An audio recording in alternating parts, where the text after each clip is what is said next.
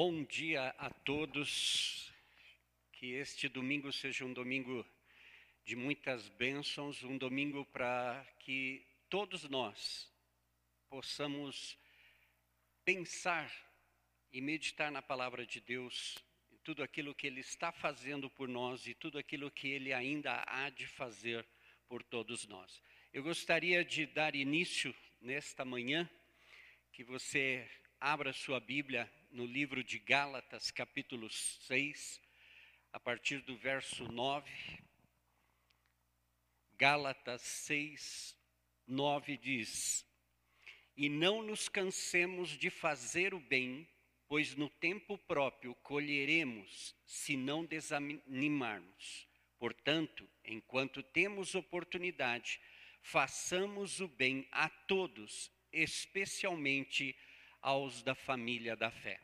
Esse é um tempo em que a gente tem vivido momentos diferentes, difíceis para muita gente, e esse é um tempo para que nós realmente manifestemos o amor de Deus através do cuidado, do, de ser intencional, de estar preocupado uns com os outros. E eu gostaria que nesta manhã você colocasse a tua casa, a tua família, os teus amigos, aquelas pessoas com quem você tem contato durante toda a semana, que esse seja um momento para você colocá-las diante de Deus. Nós vamos orar e eu gostaria que você realmente meditasse e pensasse nestas pessoas. O que elas precisam neste momento? Elas são da família da fé o que, que eu posso fazer para ajudá-las? Oremos. Pai, eu quero te agradecer nesta manhã, porque tu és o Deus Todo-Poderoso e o Senhor tem cuidado de cada um de nós. E nesta manhã, Pai, nós queremos colocar a vida daquelas pessoas a quem nós conhecemos, a quem nós amamos, Senhor, que estão vivendo momentos difíceis, Senhor, neste instante. Pai, nós te pedimos, em nome do Senhor Jesus, que o Senhor vá de encontro através do teu Espírito Santo e dos teus anjos, que o Senhor ministre a cada vida, a cada necessidade, aqueles que neste momento estão passando, Senhor, por tribulação, sentindo-se, Senhor, eh, desesperados, solitários, Senhor. Esse é o momento, Espírito Santo, de encher estes corações com a tua presença.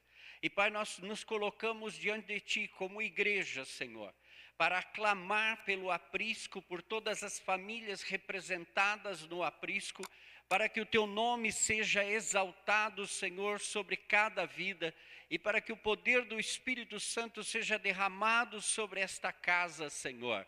Pai, nós te pedimos que esse seja um dia abençoado, que a tua presença se faça sentir em cada lar, Senhor, através desta gravação, Senhor, através do culto, a pregação, o louvor, Senhor, através da comunhão entre os irmãos, que nós possamos, ó Deus, desfrutar e ser mais do que abençoados, nós sejamos aqueles que irão abençoar esta terra.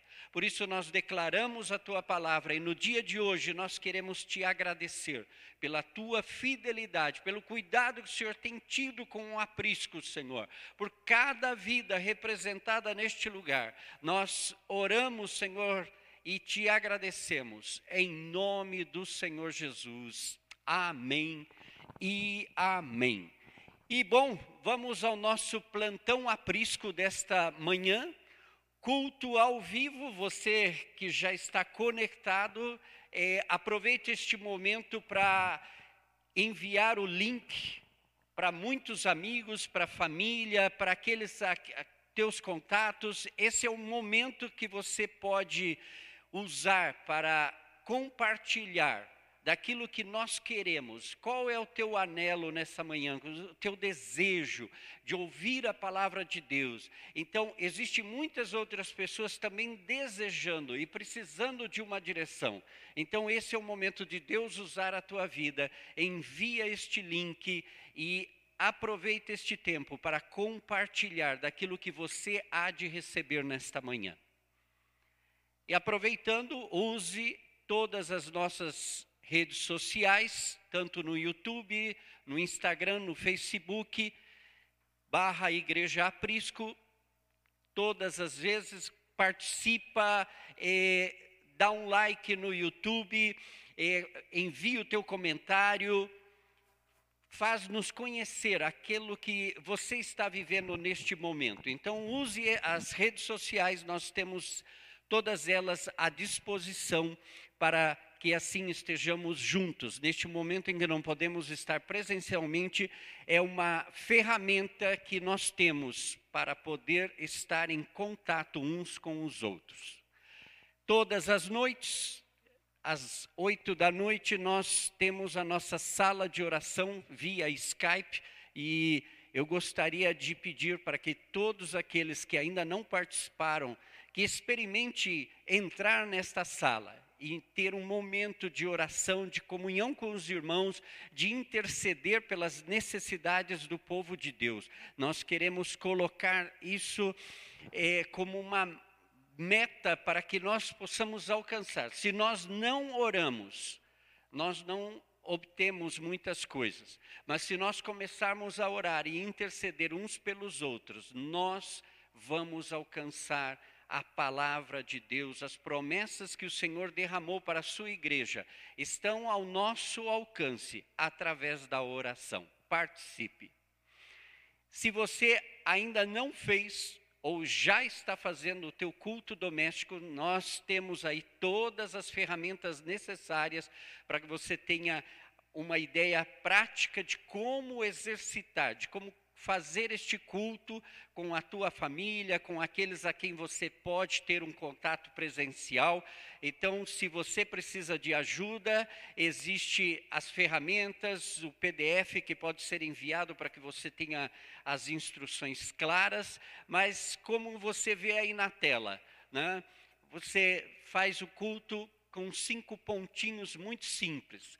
Uma oração de abertura, dá um resumo daquilo que foi o teu dia, o, aplica o louvor e a adoração, pode usar uma música no teu celular, no teu computador, uma leitura bíblica e uma reflexão, e encerrando com todos aqueles que estão presentes orando. É tão simples, mas é necessário que nós tomemos posição como Igreja de Cristo, principalmente nesses dias em que não podemos estar presencialmente com todo o corpo de Cristo, é muito importante, até para as nossas famílias, estarem conectadas conosco e com Deus.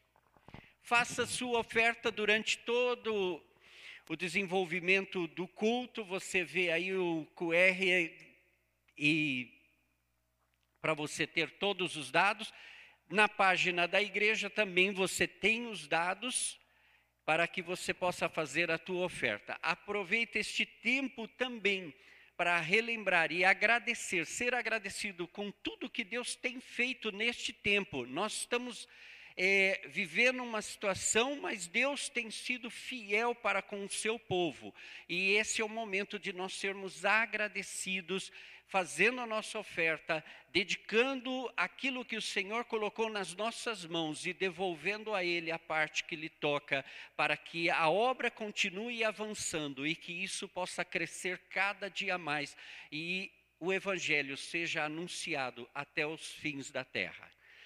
Domos todas as segundas e quintas-feiras às 17h30, às 19h30, perdão, e participe são salas onde você pode ter o teu tempo para abrir o teu coração, meditar na palavra, colocar aquilo que você ouviu durante a palavra do domingo, aquilo que você pensou, aquilo que você está convivendo com a tua família e passando por alguma experiência, seja ela negativa, positiva, esse é o momento de você compartilhar. Aproveita essa oportunidade para que você tenha o tempo de abrir realmente o teu coração e também de ouvir os, o coração dos irmãos, aquilo que estão na sala, e você participar e ter uma comunhão plena. Esse foi o nosso plantão aprisco, Que Deus te abençoe, que esta, este seja o momento em que nós possamos aproveitar para glorificar a Deus, para exaltar o nome de Deus. Pai, eu quero te agradecer nesta manhã, por todos nós que estamos aqui para participar desta reunião, que este momento de louvor, Senhor, o teu Espírito Santo possa alcançar a cada família e que o Senhor possa estar nos nossos lares, Senhor, operando. Recebe o louvor e a adoração do aprisco nesta manhã. Nós te agradecemos pela tua fidelidade, em nome de Jesus. Amém.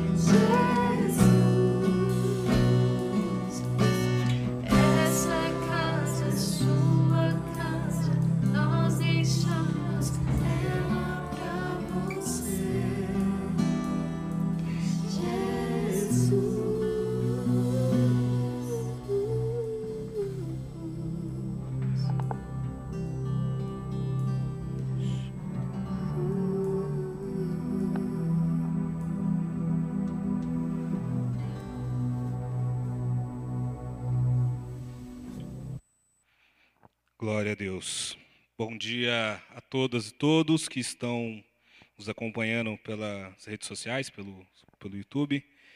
É um prazer estar aqui mais uma vez pregando, ministrando o coração de vocês. E hoje eu gostaria de compartilhar uma palavra que, na verdade, é, é, é, revis- é revisitar novamente um, um princípio e um mandamento que é de extrema importância para a nossa caminhada cristã. Então, antes de, de começar a ministrar, gostaria que você me ajudasse em oração, mais um minutinho. Deus, obrigado por essa oportunidade, obrigado por esse dia, obrigado por esta manhã. Clamo ao Senhor e peço que tu venhas falar conosco, que a tua palavra, Espírito Santo de Deus, que o Senhor possa ministrar por meio da minha boca, que o Senhor possa alcançar cada lar, cada família, cada amigo e representante, ó Pai, do teu reino nesta terra. Que em nome de Jesus o Senhor nos dê graça e que esse tempo que estamos compartilhando, tanto esses louvores quanto essa palavra, Pai, venha ser como um, um sacrifício e um aroma suave ao Senhor. Obrigado, fala conosco, em nome de Jesus. Amém. É, Tem uma psicanalista chamada Maria Homem, uma psicanalista freudiana, e ela falou, ela falou uma coisa que eu achei bem interessante, que ela fala o seguinte, que toda vez que você tenta fazer um mergulho dentro de si, se conhecer, e ao mesmo tempo que você tenta fazer esse mergulho dentro de si, se conhecer e tentar conhecer o mundo, e aí você percebe que tanto você quanto o mundo são pessoas caóticas, são, é um sistema caótico, de muitas vezes pautado pela dor e pelo sofrimento. Ela fala que quando você começa a perceber isso, quando você começa a entender isso, é como se você estivesse tomando um soco no estômago. Porque você percebe que o mundo é um lugar frio, sombrio, ruim, de dor e sofrimento. Só que você percebe também que o mundo é o que é, porque no mundo existem pessoas como eu e você, que dentro de nós somos pautados por coisas ruins, coisas que machucam, por traumas que nos foram feitos e por traumas que muitas vezes nós perpetuamos na vida de outras pessoas. E ela, ela traz essa coisa que é um incômodo. Toda vez que você mergulha para descobrir, para entender, para sair desse lugar melhor, você toma um soco no estômago. E aí eu fiquei né, pensando nisso e refletindo muitas vezes na, nas minhas pregações, que eu acho que elas são muitas vezes soco no estômago, tanto principalmente na minha, claro, do meu estômago, mas aí como eu, a Bíblia nos manda compartilhar as coisas, eu compartilho o meu soco com vocês. Então, espero que hoje vocês tomem um soco bem gostoso aí na casa de vocês, no estômago. Porque eu quero falar sobre um, um tema, a princípio eu queria colocar assim, um tema que fala assim, nós é mal como pica-pau. Só que aí eu pensei, não, isso vai ficar muito infantil. O pessoal vai falar que eu estou pirando na quarentena, que eu não aguento mais este desenho.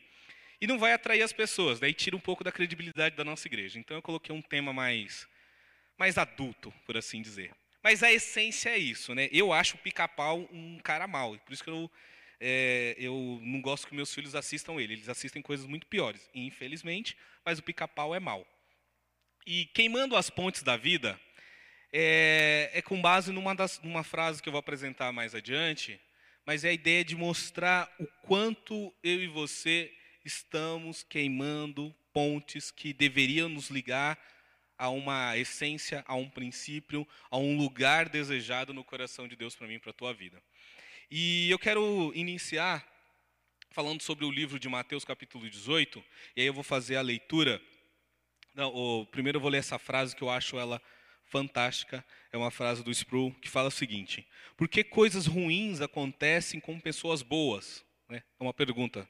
Não sei se você já se fez esse tipo de pergunta quando alguma coisa ruim aconteceu com você, quando você se julga uma pessoa boa. E a resposta é: isso só aconteceu uma única vez. E ele se ofereceu voluntariamente. Então, a gente precisa partir com essa premissa, porque coisas ruins acontecem com pessoas boas. Beleza. Isso não se trata de mim e de você, porque isso só aconteceu uma vez e ele se entregou voluntariamente na cruz do Calvário para sofrer um dano, uma coisa ruim, uma única pessoa boa que andou por essa terra, ele se ofereceu para sofrer o ruim por mim e por você. Então essa frase já parte do princípio de que eu e você não somos uma pessoa boa. Amém? Eu sei que você é crente, ora, jejua, faz devocional, participa de todas as atividades na igreja, luta contra o pecado diariamente, mas a realidade e a bem da verdade é essa, eu vou te mostrar na Bíblia que você não é uma pessoa boa, nem eu e ninguém que talvez você conheça. Em Mateus, a partir do capítulo 18, versículo 21, eu vou fazer a leitura e depois eu volto para explicar algumas coisas. Então Pedro aproximou-se de Jesus e perguntou: Senhor, quantas vezes deverei perdoar a meu irmão quando ele percar contra mim? Até sete vezes? perguntou Pedro. Jesus respondeu: Eu lhe digo, não até sete, mas até setenta vezes sete. Por isso o reino dos céus é como um rei que desejava acertar contas com seus servos. Quando começou o acerto, foi trazido à sua presença um que lhe devia uma enorme quantidade de prata. E aí eu preciso fazer um, um buscar em outras traduções. Pode, pode passar, pastor em outras traduções, esse mesmo versículo para nos ajudar a entender a importância desse versículo 24, que fala que na, NVI, que é, é a, a, a, tradução que a gente, a, a, maioria aqui na igreja acaba usando, mas ela, ela só fala assim, uma grande quantidade de prata. E por não especificar o que é isso, eu acho que ela perde muito o sentido e a importância do que Jesus estava querendo dizer. Na Almeida Revista Corrigida, que tem uma proposta de fazer uma tradução mais literal, uma, uma tradução mais fiel ali do original, ela fala assim: e começando a fazer contas, foi-lhe apresentado um que lhe devia 10 mil talentos. Na nova tradução na transformadora, que é uma tradução nova que acabou de sair, ela fala assim: no decorrer do processo, trouxeram diante dele um servo que lhe devia 60 milhões de moedas. E depois eu vou explicar melhor o que é isso. Mas era só para você ter uma, uma importância do que é. Pode passar esse também, pastor, pode passar. Pode ir, pode ir. É, como não tinha condições de pagar, o Senhor ordenou que ele, sua mulher, seus filhos e tudo o que ele possuía fossem vendidos para pagar a dívida. O servo prostou-se diante dele e lhe implorou: Tenha paciência comigo e eu te pagarei tudo. O senhor daquele servo teve compaixão dele, cancelou a dívida e o deixou ir. Mas quando aquele servo saiu, encontrou um dos seus conservos, que lhe devia cem denários. Agarrou-lhe e começou a sufocá-lo, dizendo: Paga-me o que me deve. Então o seu conservo caiu de joelhos e implorou-lhe: Tenha paciência comigo e eu lhe pagarei. Mas ele não quis. Antes saiu e mandou lançá-lo na prisão até que pagassem a dívida. Quando os outros servos, companheiros dele, viram o que havia acontecido, ficaram muito tristes e foram contar ao seu senhor tudo o que havia acontecido. Então o senhor chamou o servo e disse: Servo mau, cancelei toda a sua dívida, porque você me implorou. Você não deveria ter, feito, ter tido misericórdia com o conservo como eu tive com de você?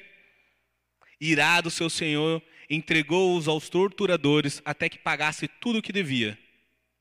Assim também lhe fará meu Pai celestial, se cada um de vocês não perdoar de coração ao seu irmão. Por enquanto, até aí. Então, é, essa passagem que, pela qual a gente vai percorrer hoje, eu quero trabalhar alguns conceitos.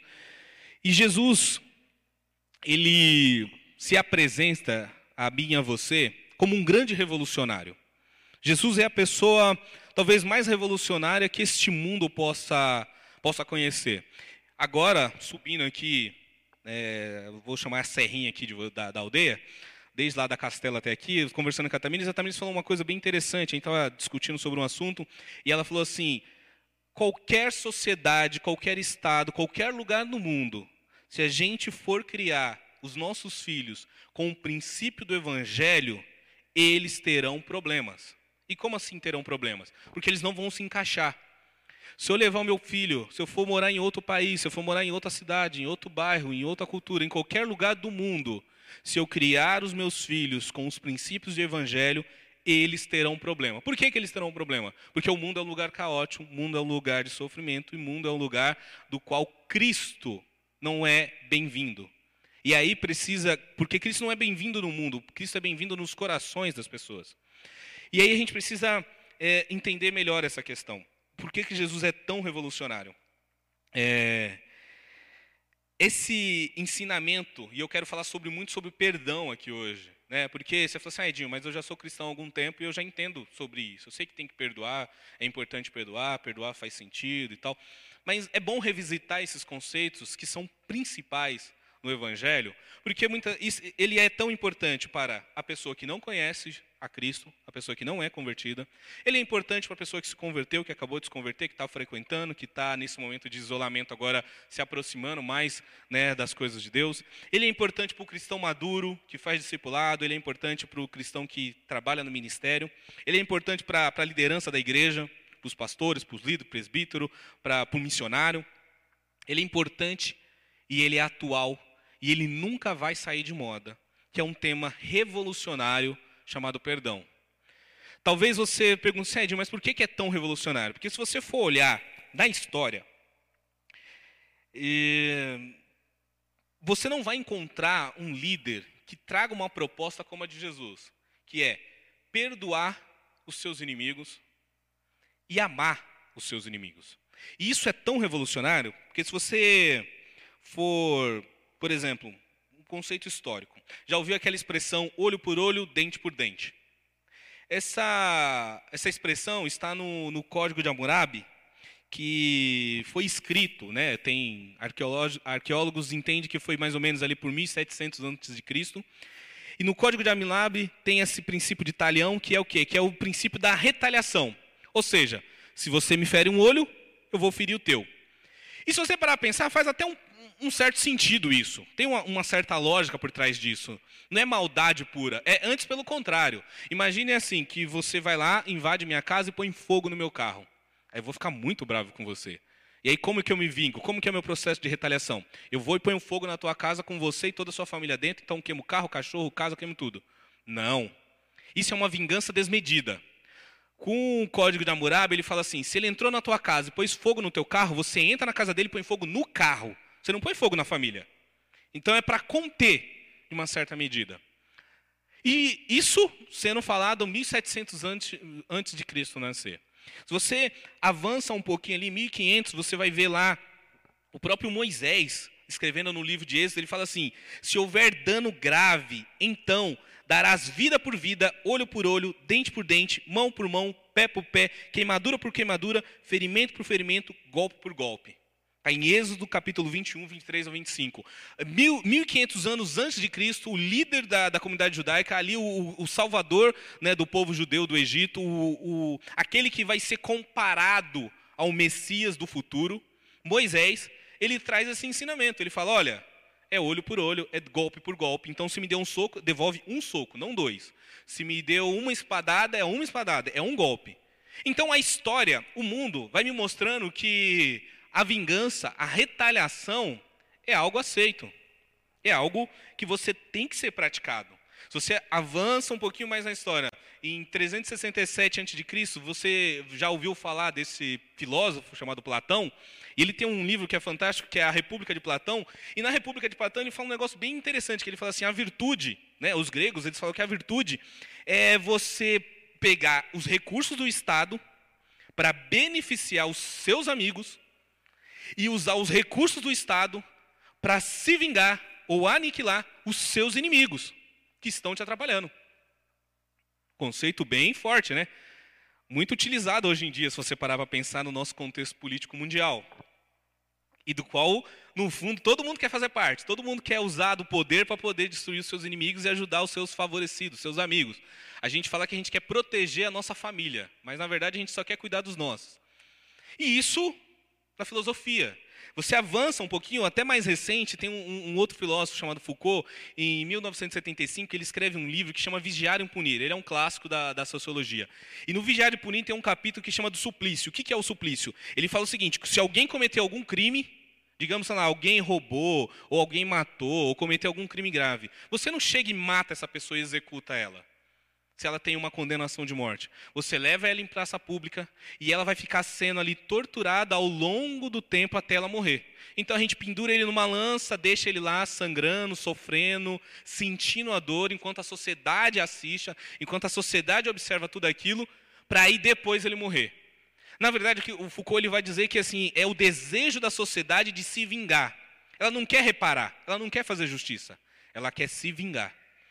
E aí esse é o mundo, desde lá de trás até mais recente. É, hoje, infelizmente, você vê da boca de cristão é, frases e expressões como bandido bom é bandido morto, como a, a tortura é aceitável e bem-vinda nos nossos dias de hoje, como tolir a liberdade das pessoas é uma coisa bacana. E isso, muitas vezes, saindo da boca de pessoas que dizem, que autoproclamam, que muitas vezes até pregam este Cristo Redentor esse Cristo que apresenta essa parábola. E ele fala: o reino dos céus, ou seja, o reino de Deus é como uma parábola de um servo que devia muito dinheiro para um senhor, não tinha como pagar, implorou pela misericórdia, teve misericórdia. Depois, aquele servo livre tinha lá é, um outro conservo que devia para ele e ele não agiu da mesma forma. E Jesus fala: Olha, se vocês não agirem dessa forma, se vocês, como está em Mateus 18, 34, voltar nele assim também lhes fará meu Pai celestial, se cada um de vocês não perdoar de coração o seu irmão. E Jesus ele é revolucionário, porque nenhum outro líder, nenhum outro pensador, nenhum outro rei, nenhum outro Deus apresenta um conceito tão revolucionário quanto, além de perdoar, você tem que amar os seus inimigos. Isso é muito forte. E eu não vou trabalhar o conceito de amar o inimigo ainda, eu vou ficar só no perdoar ainda. Uma outra pregação eu falo sobre amar os seus inimigos. Mas é tão profundo e tão forte isso, que Jesus, ele, ele espera e ele está contando que eu e você atue dessa forma. Eu vou pedir para o pastor voltar lá no versículo 24, para vocês entenderem a complexidade desse perdoar. Aqui, no, nesse aí mesmo, assim, no, na versão da, da Almeida Corrigida, que fala assim, e começando a fazer-lhe contas, foi ele apresentou que lhe devia 10 mil talentos. Na nova tradução, vai dizer que ele devia 60 milhões de moedas. Pode passar, pastor. Um talento é equivalente a 6 mil moedas de prata. Uma moeda de prata equivalente a um dia de trabalho. 10 talentos é igual a 60 milhões de moedas de prata. Era o que esse homem devia para o rei. Cada moeda equivale a um dia de trabalho. Esse servo devia para o seu senhor 164 dias de trabalho. Num período onde a expectativa de vida era de 40 anos. Ou seja, nem que ele trabalhasse por quatro vidas seguidas, sem, de domingo a domingo, de 365 dias por ano, sem férias, sem festa de Natal, sem festa religiosa. Ele está doente, ele tem que trabalhar, sem luto, sem ter que ir para velório, sem descanso, 365 dias direto, ele teria que pagar 164 anos de trabalho. Então, por isso, quando eu falo que a NVI ela, ela não dá os números, ela tira uma coisa que é extremamente importante. Esse servo, esse homem, ele devia algo para seu senhor, que na verdade era a própria vida. E mesmo a vida dele não era suficiente para pagar. Não tinha como, não era possível ele conseguir fazer o pagamento dessa dívida tão grande. Não faz sentido.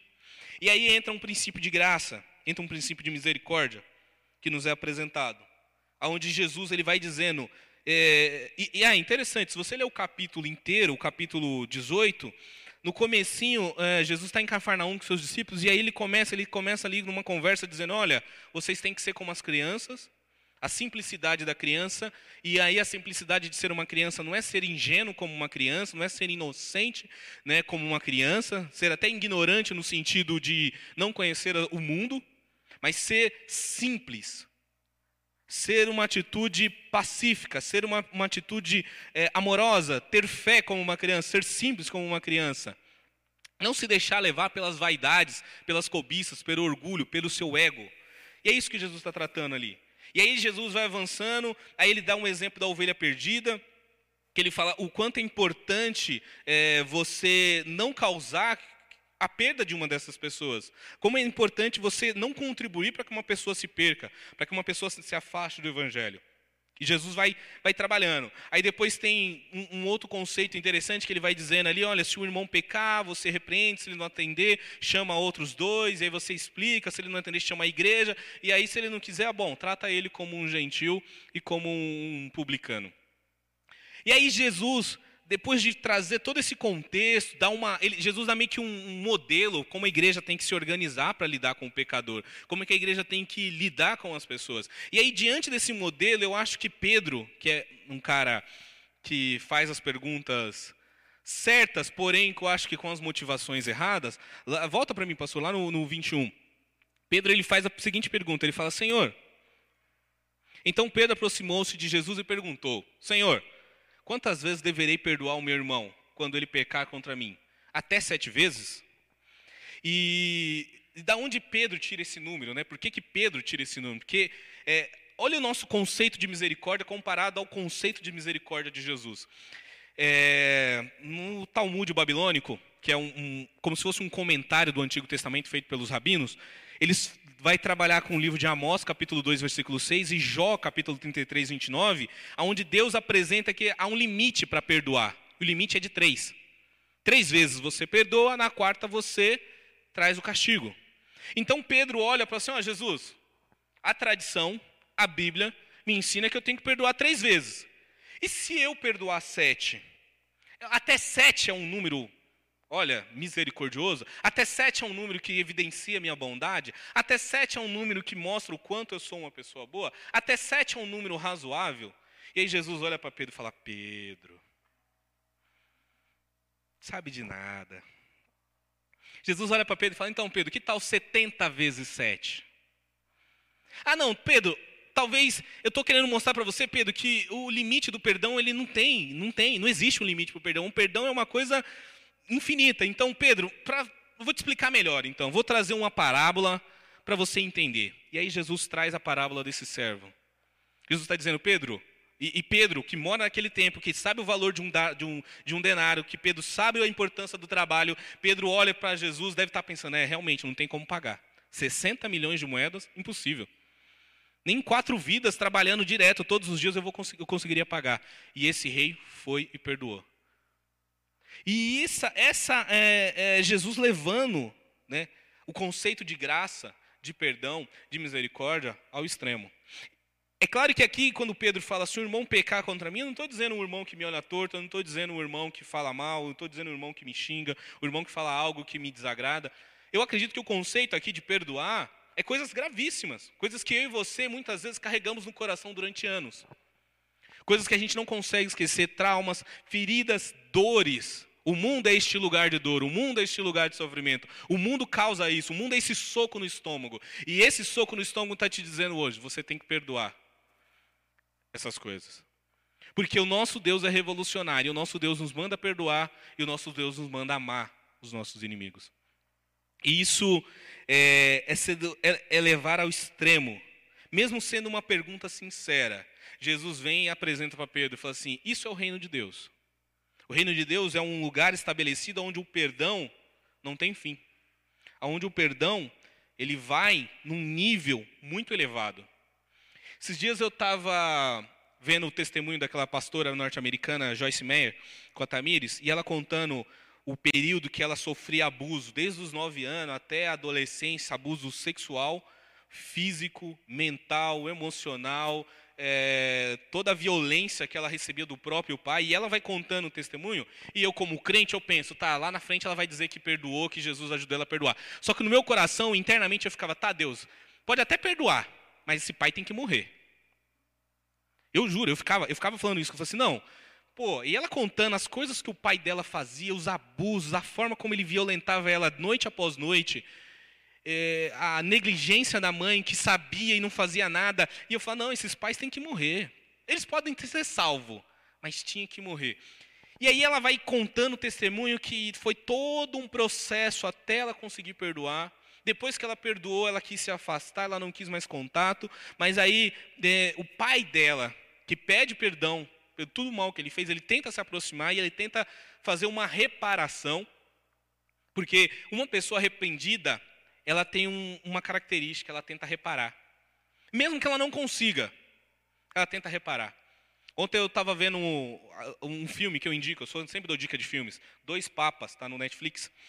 Tem um diálogo bem interessante entre o Bento XVI e o Papa Francisco, e eles estão discutindo a questão do, do, do, perdão, e o Papa Francisco ele fala assim: o perdão não é uma, o pecado não é uma mancha. Né? A, a, a dor que o outro me causa não é uma mancha que você joga uma água limpa, é uma ferida. E por ser uma ferida, tem que ser tratada, tem que ser limpada, tem que ser curada, tem que ser medicada, e leva tempo. E Jesus, ele vai trazendo conceitos como esse, dizendo para mim e para você, olha, você tem que aprender a lidar com o perdão.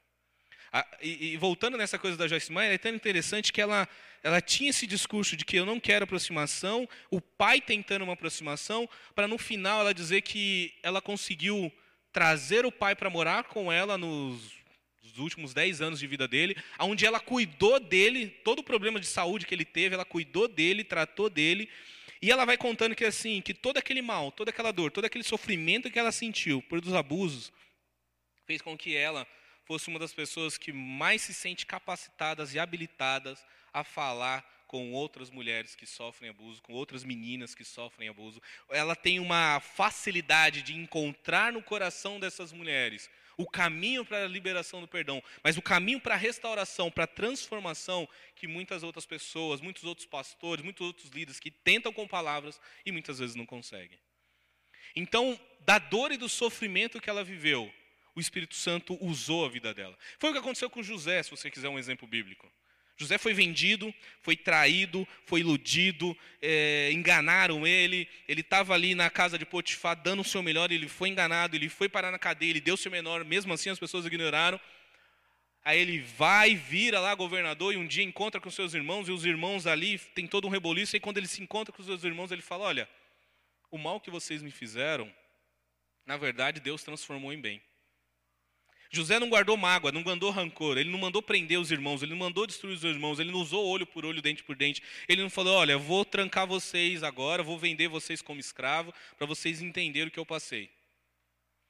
Ele, ele se joga num processo e num caminho revolucionário que é o perdão. E eu estou dizendo isso para você hoje, porque Deus tem trabalhado muito no meu coração. Perdoar não é uma coisa que eu aprendi um dia na caminhada cristã, foi um dos conceitos que eu aprendi lá na minha escola de batismo, foi um dia que eu pedi perdão para Jesus e perdoei o mal que me. Não. Perdoar é um ato revolucionário. Amar o meu inimigo é um ato tão revolucionário quanto, do qual Jesus espera que eu e você faça, com muita, com muita propriedade. E eu vou fazer um, um parênteses aqui de uma coisa que eu lembrei. Talvez a igreja inteira que esteja nos assistindo não entenda, não, tenha capacidade para absorver tamanho conhecimento, mas se você é adepto de uma filosofia extremamente enriquecedora, profunda e majestosa que é a cultura do universo Star Wars, você vai saber que Darth Vader, ele foi durante muitos anos na cultura pop a referência de maior vilão. Perdeu agora para Thanos, mas ele é um grande vilão. E durante os três primeiros filmes ali, na década de 70, 80, ele vendia muito, assim, Star Wars vendeu muito, foi um sucesso, sucesso de bilheteria até hoje é, vende demais, é, tem parque da Disney só com a temática do Star Wars, é um negócio, uma loucura. Tem né, cara que prega e fica citando essas besteiras, mas fazer o quê? Jesus tem misericórdia. Mas o Darth Vader, né, ele era um vilão, muito fez coisas horríveis né, na série. Só que no filme 5, o retorno, o Império contra-ataca, ele começa a ter uma dubidade na, na, na, maldade dele perante o filho. E aí começa meio que um processo do filho resgatar o pai, dizer, você vai sair desse, desse caminho sombrio, porque há bondade em você. E aí, quando vai para o filme 6, fica aquela, aquela dúvida. Darth Vader vai se arrepender, vai ter um novo caminho e vai andar com o filho, vai ser um Jedi de novo ou ele vai continuar sendo um Sith? E aí, o George Lucas, percebendo, o George Lucas é o diretor, ele percebendo que Darth Vader vendia muito, que era um vilão que estourado, todo lugar se falava dele. Todas a, é, ele virou ícone da cultura pop, vendia, dava muito dinheiro o Darth Vader. Ele falou assim: a gente não pode matar esse cara dos filmes, a gente tem que continuar pelo menos mais uns dois, três filmes com ele. E o diretor que estava dirigindo o filme 6, ele fala: não, é impossível, esse cara tem que morrer. Olha todo o mal que ele fez. Olha toda a dor que ele causou. Ele tem que morrer. E aí começa todo um diálogo e o diretor falou: não, não mata o cara, ele é minha, ele é minha galinha dos ovos de ouro, esse, cara tá, esse, esse personagem está me dando muito dinheiro, não pode matar. E o diretor: não, não, não, ele tem que morrer, não faz sentido, não é justo ele continuar vivo nos próximos filmes, ele tem que morrer. E aí Jorge Luca apela, ou ele faz uma, uma manipulação com o diretor, que era um católico fervoroso, que ia todo domingo para a igreja de manhã, ele fala assim, tá, mas o que, que Jesus falaria se fosse no lugar? Ele perdoaria ou não o Darth Vader? E aí o diretor ele foi obrigado a fazer uma coisa, ele salva a alma do Darth Vader, mas não salva o Darth Vader. E é tão interessante isso, porque o perdão, ele traz uma salvação para a alma, para o espírito. E quando eu falo perdão, não estou falando de injustiça. Talvez você possa estar me ouvindo e estar dizendo, ah, Edinho, então você quer dizer que agora a gente tem que perdoar todo mundo que faz besteira, a gente tem que perdoar todo mundo que comete erro. Não, claro que não. As pessoas que cometem crime têm que pagar pelos seus crimes. As pessoas que cometem erro, elas têm que pagar. Mas existe um processo de salvação de alma. E um processo de liberação de perdão, porque precisa liberar a alma, a, a, um, um processo de liberação que precisa liberar a tua alma do rancor e do ódio. Coisa que muitas vezes a gente vem arrastando e carregando ao longo do tempo. Uma vez eu estava na sala de aula e um professor falou uma coisa para mim que eu achei bem, bem interessante, que eu estava tendo uma discussão com ele sobre essa questão de, de perdão, de, de, como, de como agir perante o mundo. E ele deu um exemplo para mim que não sei se vai fazer sentido para você, mas para mim na época fez muito sentido. Ele falou assim: imagina uma pessoa que trabalha, estuda, faz faculdade, rala pra caramba num outro trabalho, depois monta a própria empresa, ganha o seu dinheiro, compra a sua casa, começa a mobiliar a sua casa, compra do bom e do melhor para sua casa, para sua família, de conforto. Aí ele viu uma televisão lá, 4K, 80 polegadas, um baita dinheirão. Ele foi lá, ralou, comprou aquela TV para poder ali ter o um momento de lazer com a família. Ele coloca aquela televisão na parede um dia, e um dia ele sai com a família para comer fora. Quando ele volta, ele percebe que a porta foi arrombada, que alguém entrou na casa dele e levaram a televisão dele. E aquilo deixa ele com raiva, com ódio, com um, pensamento de injustiça. Como pode? Eu lutei, batalhei tanto por aquela televisão e a pessoa veio e levou embora. E aí eu falei, tá, mas o que tem a ver isso, professor? Ele, o que, que tem a ver é que se você parar para pensar, tanto esse cara de bem, essa pessoa de bem que está aqui, ele fez todo um caminho para chegar a um item e talvez você não tenha tido a convivência com a pessoa B, que são as pessoas más, ou seja, os bandidos. E infelizmente eu cresci no meio de muito deles. E eu já ouvi muitos relatos como esse de como eles invadiam casa, como eles roubavam carro, como eles roubavam as pessoas. Só que muitos dos relatos eles iam contando coisas que aconteceu no processo. Quando eles quase morreram, quando eles foram presos, quando a polícia pegou e torturou, aquela coisa toda. E aí é interessante que esse cara B, que é mau, ele faz um caminho para chegar nesse outro objeto que é a televisão, que é aqui. Esse aqui faz o caminho do bem, trabalha, estuda, faz tudo. Esse aqui faz o caminho do mal, que ele vai lá e tenta roubar do outro. Mas ambos se matam por um único objeto. E aí o professor perguntou para mim: você percebeu que o problema está no coração dos dois? Tanto o mal quanto o bem matam e morrem pelo mesmo objeto? Tanto a pessoa má quanto a pessoa boa matam e morrem por uma coisa que vai ficar? E aí o professor falou assim, você não percebeu ainda, né? Ele falou assim, você tem que entender que é a essência do coração da pessoa, não é os atos que ela faz. Ela pode ser uma pessoa que trabalha a vida inteira para conquistar as coisas, você vai entender que ela é uma pessoa boa. Só que lá no coração dela, lá no interior dela, tem um sentimento maligno, um sentimento avarento, um sentimento idólatra, que está colocando o coração dela no caminho errado. Da mesma forma, essa pessoa má, que rouba, que prejudica o outro, que tira do outro, ele é capaz de morrer, de tomar um tiro, de ser espancado, de, de apanhar, de fazer qualquer coisa. Porque no coração dele, na essência do coração dele, ele também é idólatra, ele está idolatrando aquele objeto. Ambas as pessoas. Isso é o nosso coração. Esse coração do homem tão enganoso, como a Bíblia fala. Esse é o coração do homem que a Bíblia fala, olha, vigia, porque é daí que tem a, as saídas da vida. É por aí que você se controla. E perdão não é uma coisa que a gente faz na mente, perdão é uma coisa que a gente faz no coração. Você não perdoa uma pessoa racionalmente, você não calcula A mais B tal. Ah, agora eu vou perdoar. Porque perdão é esse soco no estômago do qual você fala, eu não quero fazer isso, eu não tenho condições de fazer isso. E por que não é uma coisa racional? Porque não pode vir de você, tem que vir de Deus. O pecado, ele, todo pecado, ele, ele é quantificável ele é identificável. Sabe o que eu quero dizer? Eu não sei se você já passou por essa experiência. Quando chega alguém e fala assim: Olha, eu não sei se eu te fiz alguma coisa ruim, coisa de crente, tá? Crente não vale nada. Não sei se eu já te fiz mal, mas se eu te fiz alguma coisa, você me perdoa? A parábola me diz que tem valor exato. Se a pessoa chegar para você agora e falar assim: Olha, se eu te fiz alguma coisa ruim, você me perdoa? Você fala, não, então parece irmã, faz como Davi, vai orar, Senhor, sonda meu coração, vê se tem em mim algum caminho mal, me mostra, me revela. Aí você manda a pessoa fazer isso, depois ela volta e fala, olha, eu pequei contra você nisso, nisso, nisso, me perdoa. Aí você vai perdoar a pessoa. Tem que parar com essa coisa de crente, de, ah, se eu te fiz algum mal, sabe? Você sabe o mal que você fez. Eu sei quando eu prejudico a minha esposa. Eu sei quando eu faço mal para meus filhos. Eu sei quando eu atuo mal com algum dos meus irmãos. Eu sei todas as vezes que eu fui um cretino no meu trabalho. Eu sei. Não vem com essa que a gente não, ai, se eu fiz alguma coisa, você me perdoa?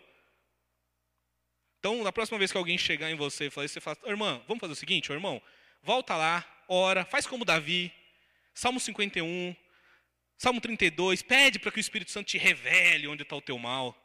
Pede para que o Espírito Santo te revele o seu espinho na carne. Aí você volta. Ou então você também, não seja um cretino, não vá falar para as pessoas: Olha, se eu te fiz mal, você me perdoa? Não. Seja na pessoa e fala: olha, eu pequei contra você por causa disso, disso, disso. Me perdoa. E aí é com a pessoa. Porque isso tem que ser revolucionário, isso tem que vir de dentro do coração e pedir para que o Espírito Santo me ajude a perdoar e a pedir perdão. Todo pecado ele é quantificável, ele é identificável, dá para saber e dá para saber quanto foi. Pode ser que demore um tempo até descobrir, mas dá para saber. A gente sabe qual é o valor da dívida. O que a gente não sabe é o valor da misericórdia, é infinito. É o que Jesus chega e apresenta para Pedro: Olha, Pedro, você me deve isso. Olha, olha a parábola, Pedro. Todo pecador, todos vocês que são pessoas ruins, mesmo fazendo, sendo pessoas aos olhos do mundo, pessoas boas, todos vocês são ruins, todos vocês. A Bíblia fala: todos pecaram, todos estão destituídos da glória de Deus. Todos vocês pecaram. Então todos vocês estão afastados. Mas eu, pela minha misericórdia, sabendo que vocês teriam que pagar com a vida, perdoo cada um de vocês. E aí Jesus olha para. E aí vem a segunda parte da parábola. Por que, que eu e você precisamos perdoar? Porque Jesus, quando ele traz o exemplo da parábola, ele fala: Mas olha, o outro só devia 100, 100 dias de trabalho só. Um terço do ano, nem isso. E a pessoa não foi capaz de perdoar. Eu e você recebemos uma graça, um perdão, uma misericórdia, um amor por Deus tão grande, tão infinito, que a gente não tem o direito de não perdoar ninguém, por pior que as pessoas nos façam. Aí você fala, Edinho, você não sabe o que eu passei. Eu alimentei ódio da pessoa que matou meu pai durante anos. Eu me lembro na, na, na escola que eu, eu, claro, eu era um bom aluno e despenquei depois que meu pai morreu. E a, né, chama minha mãe, psicóloga, aquela coisa toda. E eu lembro que eu escrevia no caderno a forma como que eu tinha que descobrir quem era o cara que matou meu pai, como que eu ia matar ele, quanto de dinheiro eu precisava para comprar uma arma. Como qual caminho? Eu escrevia esse tipo de coisa. Preciso ter arma tal, porque meu pai vende arma, então eu sabia. Eu preciso, olha, eu vou precisar ser uma pessoa no mundo do crime respeitada, porque senão ninguém vai me respeitar. Então eu vou ter que cometer alguns delitos. E... Porque eu queria saber quem foi o cara que matou meu pai para eu poder me vingar. Eu ficava vivendo na minha mente o dia, o que, que eu teria feito se meu pai tivesse sobrevivido, meu pai estava armado no momento que ele morreu, eu podia ter pegado a arma do bolso dele, ter corrido atrás do cara, ter atirado no...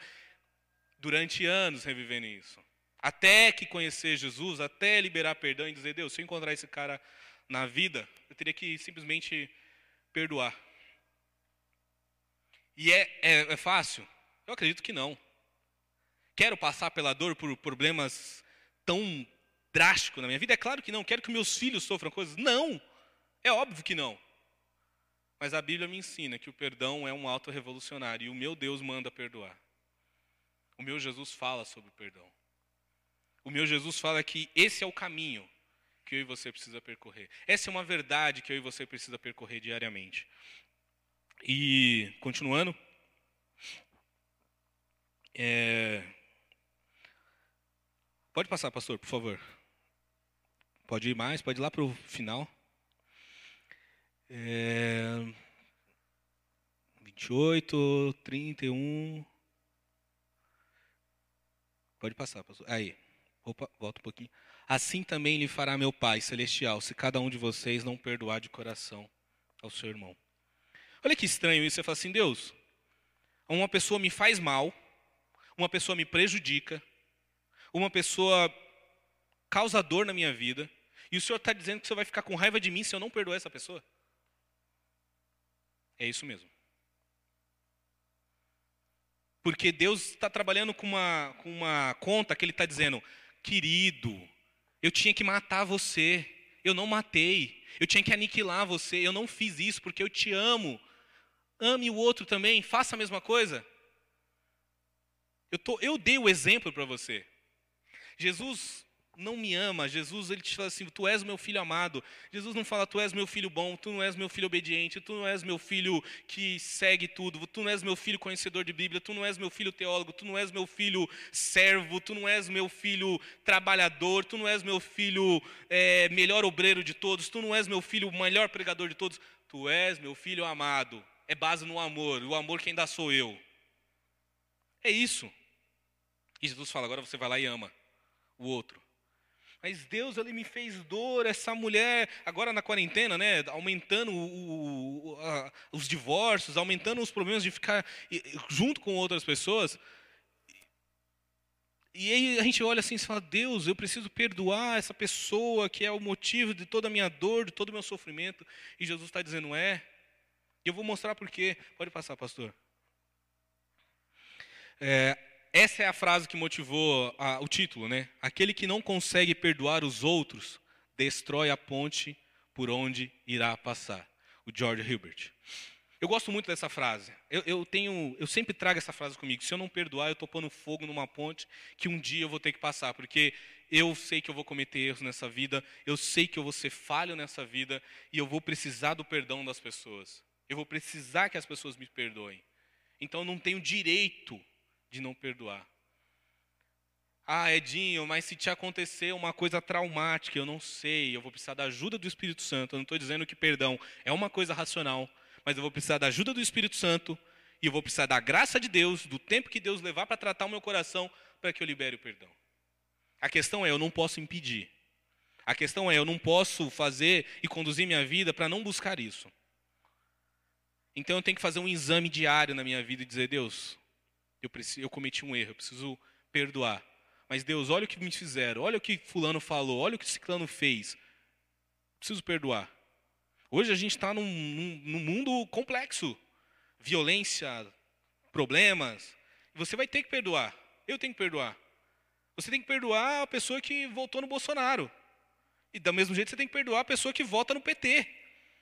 Eu excluí um monte de gente por questões políticas da minha, das minhas redes sociais e eu fico pensando, Deus, que idiota. Porque eu, minha função é pregar o evangelho, é ser um exemplo, inclusive ser um exemplo de perdão quando as pessoas me ofenderam por coisas que eu que, por posicionamentos políticos que eu tinha. Você também vai ter que fazer isso. É difícil? É muito difícil. Mas é isso que Deus espera de mim e de você.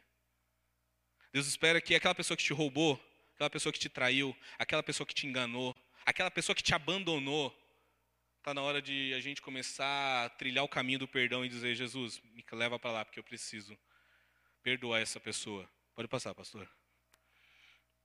Em Lucas 24, 46, pós Jesus ser crucificado e ressurreto, ele diz, disse-lhe assim: Está escrito que o Cristo haveria de sofrer e ressuscitar dos mortos no terceiro dia.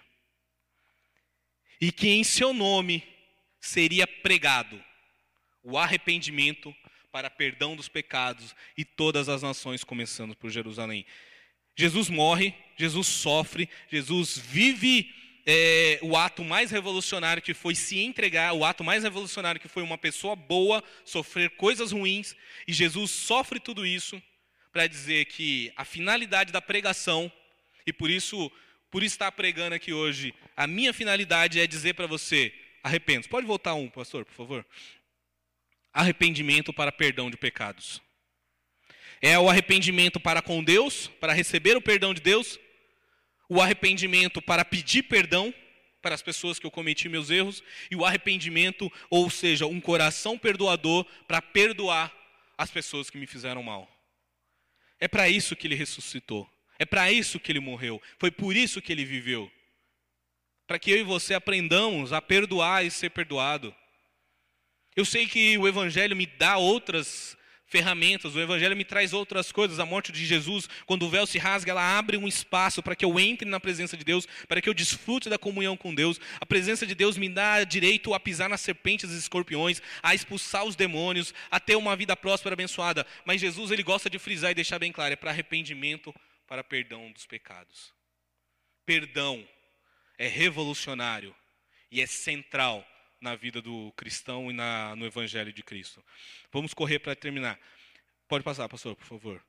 Quando você pega essa palavra na NVI, arrependimento, ela tem ali que é essa palavra que é muito conhecida, que é metanoia no grego, né? Que é arrependimento, mudança de mente, mudança de comportamento do homem interior.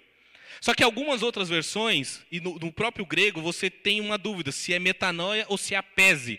E apese, eu gosto mais de apese, porque apese ela fala assim, é um afastamento. Perdoar é uma forma de você se afastar. É uma liberação, uma liberação de perdão, perdão completo, mandar embora, liberando alguém da obrigação ou da dívida. Isso é perdoar. É quando alguém te deve, é como aquele rei que tinha ali uma dívida, ele fala: "Tá bom, pode ir embora. Não precisa pagar não. Tá tudo bem. Pode ir. Vai viver sua vida." Liberar o perdão é um ato de libertação do outro, mas um ato de libertação de si. Porque quando você perdoa, você para de carregar no coração aquela dor, aquele trauma, aquela pessoa, aquela, aquele acontecimento. Quando você perdoa, você se liberta. Você se torna livre em Cristo Jesus. Pode passar, pastor. Duas frases que eu para a gente ir terminando. O Gandhi foi um revolucionário que inspirou Martin Luther King e tantas outras pessoas. Ele fala assim: os fracos jamais perdoa. O fraco jamais perdoa. O perdão é uma das características dos fortes. O Robert Miller fala assim: perdoar é libertar o prisioneiro e descobrir que o prisioneiro era você. Há uma força, a alegria do Senhor é a nossa força, a força que eu e você precisamos ter vem do Espírito Santo para liberar perdão, para perdoar pessoas que nos fazem mal, para perdoar acontecimentos na nossa vida que nos fazem mal. E você vai perceber que o pecado vem sempre pelo outro. Você não libera perdão para um cachorro, você não libera perdão por um vaso de planta, você não libera perdão por um carro, você não libera perdão para um espelho, você libera perdão para um outro indivíduo, para uma outra pessoa, para um outro irmão. É gente, é o relacionamento, é no dia a dia. E a não ser que agora você que está isolado, está vivendo intensamente com algumas pessoas na sua vida, você vai perceber o quanto é importante perdoar. Eu gosto de definir casamento como uma prática constante do perdão. Não existe casamento que sobreviva sem perdão. Não existe. Pode ter o diálogo, pode ter o amor, pode ter ali é, o desejo sexual um pelo outro constante, pode ter muitas coisas. Mas se não há perdão, não existe relacionamento que sobreviva. E eu gosto, para encerrar, de por que, que o perdão é uma prática importante? Porque Jesus ele deixou bem claro dos muitos ensinamentos que ele nos dá ali na oração do Pai Nosso, que é cada frase é um tratado ali que eu e você deveríamos obedecer diariamente.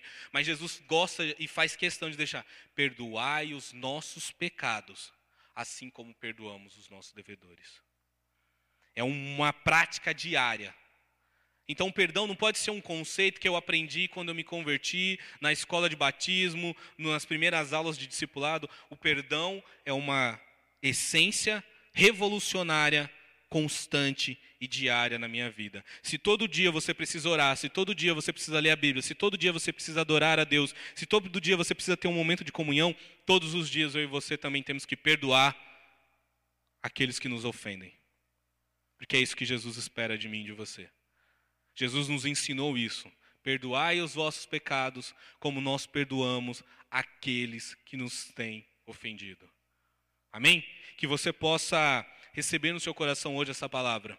Que você possa entender que muitos dos problemas que eu e você enfrenta é simples exclusivamente porque a gente não está praticando algo que é difícil de praticar, que dói ao praticar, que a gente precisa muito da graça e da misericórdia do Espírito Santo em praticar, que é a liberação do perdão, que é liberar a vida do outro, mas também se liberar de carregar esse peso, esse fardo e toda essa dor nas costas. Só pessoas que têm um encontro verdadeiro com Deus, com Jesus, sabem o que é isso. O próprio Cristo é o exemplo máximo disso. Quando ele está na cruz, ele fala: Pai, perdoai, pois não sabem o que fazem.